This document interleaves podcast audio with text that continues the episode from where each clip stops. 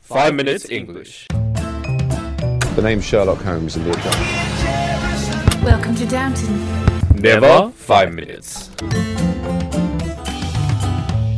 Season Three，我们的微信公众账号已经开通了，我们在微信里会有我跟美女 Vivian 一起主持的 Sunrise on Five Minutes 的节目，每天讲一个英语方面的知识点，听力、短语、语法、阅读，利用你刷牙、洗脸、拉便便的时间，积累丰富的英语知识，提高英语能力。那怎么找到我们呢？在微信里搜索“每日五分钟英语”，那个黄色背景的爆炸头就是我们了。大家好， Woolix is a beta male, and I am Afro Alex, and I am broadcasting from my room. And welcome to season three of the Five Minutes English Show. 我们在悉尼为大家广播，欢迎大家收听 Five Minutes English。别忘了今天在我们的微信公众号里回复 three zero nine two 就可以看到今天的稿子啦， Gal. 搞搞更健康， Okay. what? 不知道吧？ No. Anyway, Woolix, how was your party yesterday? I heard you had a lot of fun.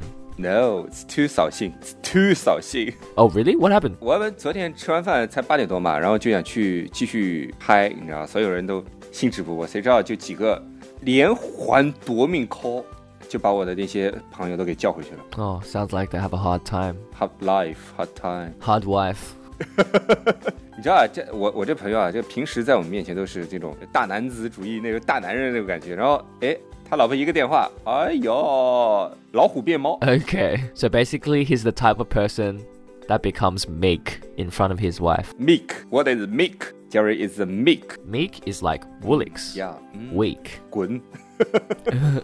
So meek in general refers to someone being quiet or gentle and easily influenced or imposed on. Or... 就是很温顺、很安静、很乖，但是很容易被人控制 Yes 对吧？ So easily controlled or influenced by other people. 那不一定是说是，比如说怕老婆这种不不一不一定专指怕老婆， Yeah, exactly. 因为我你想我我其实知道身边有的人他是从小被自己的父母控制， Oh, 所有事情都是我我知道有一个女生她在澳大利亚留学，所有的事情都是她妈说了算，所有事情我问一下我妈， seriously? For what?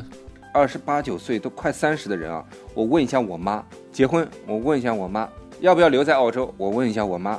Is this a friend that you know? 好多人是这个样子，其实 Oh God, I feel sorry for her. 我我基本上读了大学之后，我就不太听我妈的，我妈也不不怎么问我我的我的一些决定都是自己决定的， Right. 本身就是嘛。 Yeah, of course. 你所面对的一些 circumstance，对吧？ Yes. Oh, that English.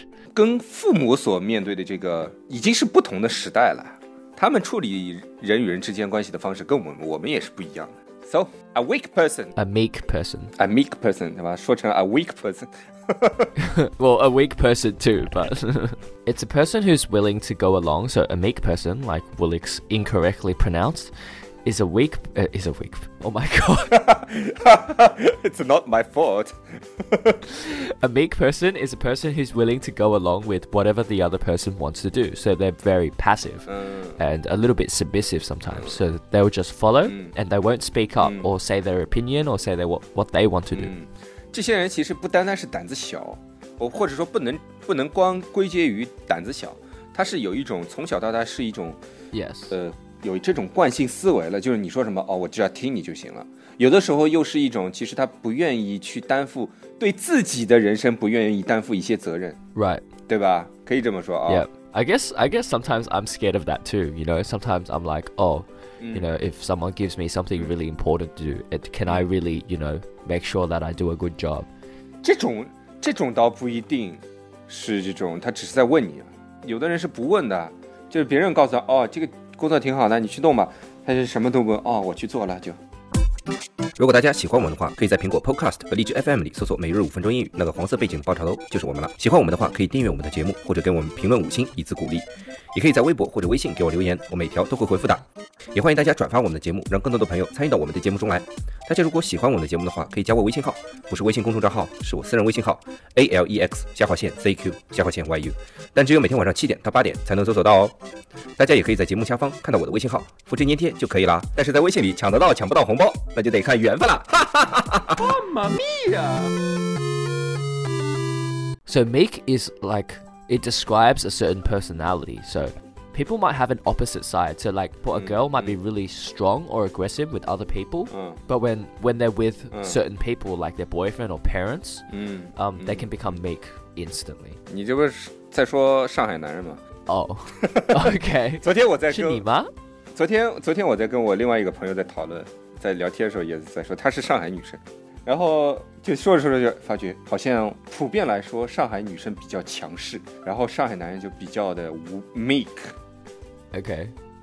但上海男人的这种 meek，但不是就是我们今天讲的这个那么的 meek，就是什么都听什么什么的，只是就像我我前面讲的这个，就跟我这个朋友一样，就是在他老婆面前，他只只有在他老婆面前是那么 meek 的。 Okay. So is he's making fun of his wife, but what about with other people? 哦，他就非常强势了。哎，我说去哪儿就去 Okay, 哪儿， I see. 就这样。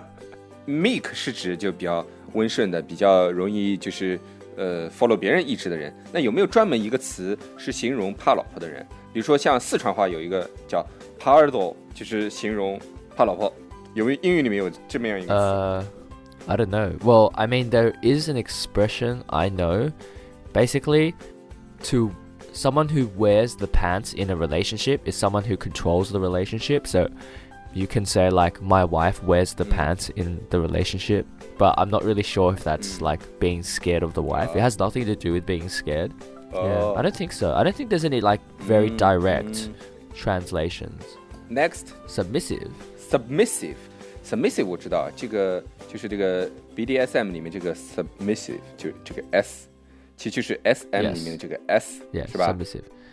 Yeah, but you know, submissive in this context is like kind of like meek. It means that he or she is willing to conform and you know to give give their attention or you know time to someone else. So submissive. 嗯就 yeah. 是我不太懂， Pretty much submissive 其 and 实就是狮嘛，一个是哦，一个是公嘛，一个是受嘛。 yeah. So meek and submissive are close, but I think meek is a little bit stronger. 是吧？ So like meek is like I'll like you know I'll I'll obey what you like I'll do what you want me to do, but it's still not like sometimes I might not be happy and I will tell you, you know, sort of thing. Submissive is like I will do. It's like it's almost like a slave, right? They have to do everything. 哦，submissive 是受，哦，submissive 就是受，我懂了。那 submissive 跟 meek 的最根本的区别，其实就等于说 meek 没有那么偏激，他只是很听话，但是如果激怒了他，他还是会发飙的。 yes, basically. 而 submissive 就是，就像你说的，slave 就是奴隶一样，非常盲目的服从，说一就一，说二就二，让你往东不会往西，让你往前不能倒退。 Yes, basically. 好了，slave Jerry，submissive Shut up. Jerry。 Shut up. 好，我们的节目就到这里了。我们今天讲了两个词儿，对吧？一个是 Meek. meek Jerry，就是非常安静、温顺、乖，没什么主意，跟着别人他一直不做抵抗的 Jerry。 Yes. 另外一个是 submissive Jerry，就是 Jerry 很喜欢做一些 SM 的事情，而在 SM 当中呢，他扮演的是 S 这个角色。S 这个角色的意思就是服从、听话，像 slave 一样被捆绑。 Okay. And we also talked about another word known as beta, and it's the perfect word we use to describe someone like Woolix. 好了，那今天我们的节目就到这里了。你是剪不掉的。好了，别忘了在我们的微信公众号里回复 three zero nine two 就可以看到今天的文稿了。 Alright, that's all we have today, and we'll see you guys tomorrow.